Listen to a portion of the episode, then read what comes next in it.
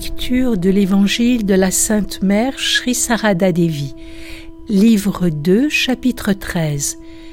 Témoignage de Shushila Masundar, suite 1. La disciple. Je n'ai pas eu la chance de rencontrer Sri Ramakrishna, mais par votre grâce, j'ai vu vos pieds sacrés, et de ce fait, j'ai assouvi mon désir de voir Sri Ramakrishna. Je n'ai pas encore reçu l'initiation directement. Mère, l'avez-vous reçu dans un rêve? La disciple. Oui, mère. Je vous ai vu dans un rêve et vous me donniez l'initiation. Mère, vous souvenez-vous du mantra? Répétez-le-moi. J'avais à peine murmuré le bidja que la mère me dit. Oui, vous appartenez à cette classe, vous avez de la chance. La disciple. Mère, vous n'avez rien d'autre à me dire? Mère. Non, pratiquez le japa avec ce bidja. Et soyez convaincus que cela sera bénéfique pour vous. Avec qui êtes-vous venu? La disciple. Avec mon mari. Mère. Où est-il? Que fait-il? La disciple. C'est le régisseur du domaine de Rambabou. Mère. Oh ma chère, vous êtes la femme de l'intendant? Pourquoi ne pas me l'avoir dit plus tôt? Radou, Makou, venez saluer la femme de l'intendant. Le comportement de la mère me surprit. Je lui dis Mère, que dites-vous? Je suis une Kayashta. Elles sont d'une famille de brahmanes. Comment peuvent-elles me saluer? Mère, ne parlez pas ainsi. Vous êtes une dévote, et les dévotes sont sans caste. Elles ne pourront récolter que de bonnes choses en vous saluant. Aussitôt que Radou et Makou arrivèrent, je m'emparai de leurs pieds. Alors la mère leur dit Arrêtez, arrêtez, elles ne vous le permettront pas, ce sont des dévotes elle voit le Seigneur dans tous les êtres.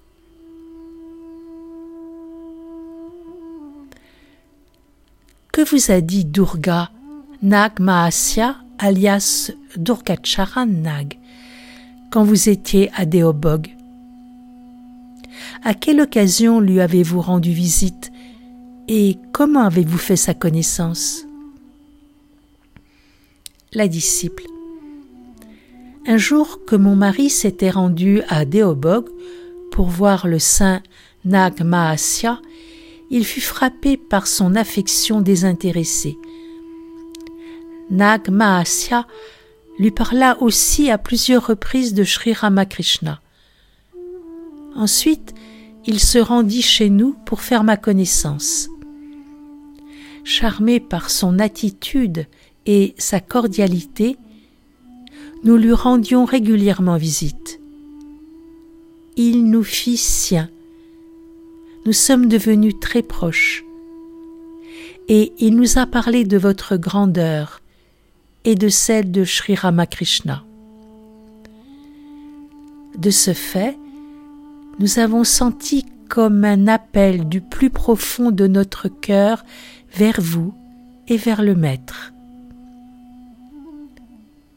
Il disait simplement Je ne suis rien.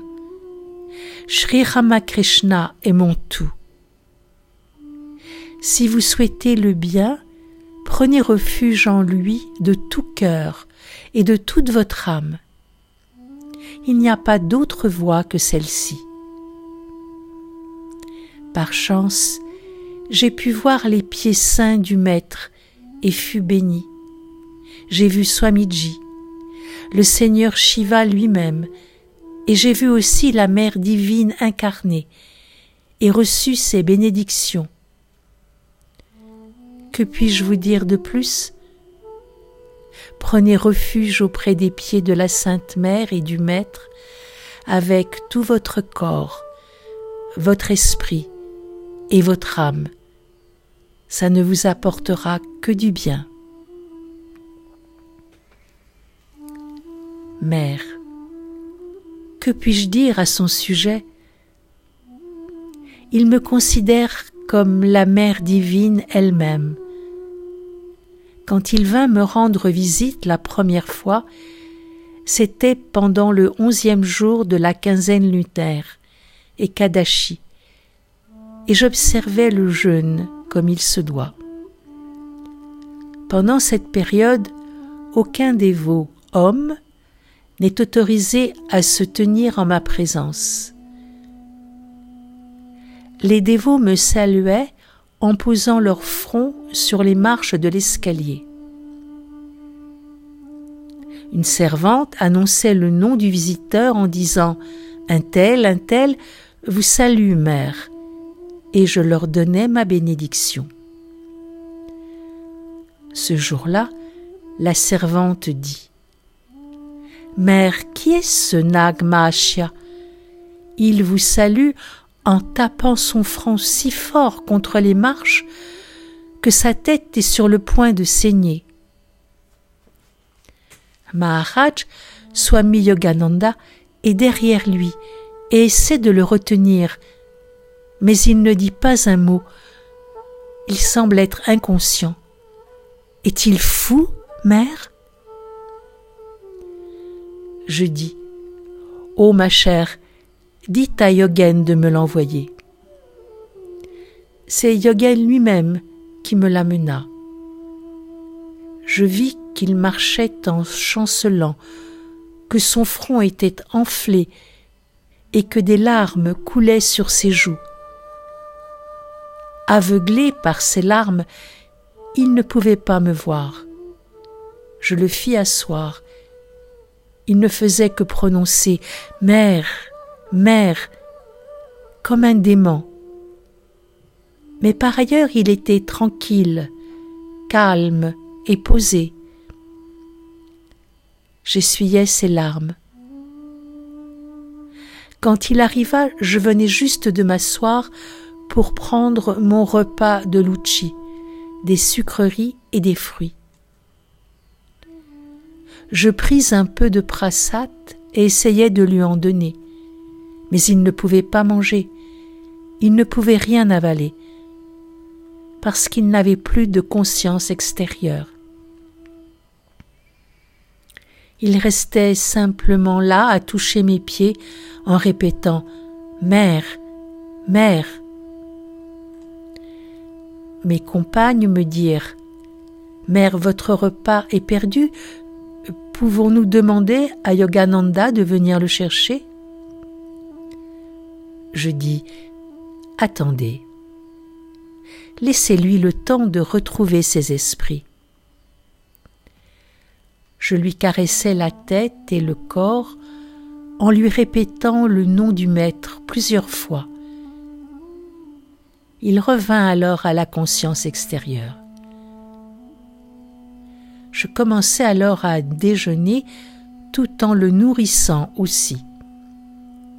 Quand il eut fini son repas, on l'accompagna en bas. Avant de partir, il dit simplement Pas moi, mais vous, pas moi, mais vous. Je dis alors à celle qui m'entourait Voyez comme il est sage il ferait n'importe quoi pour moi.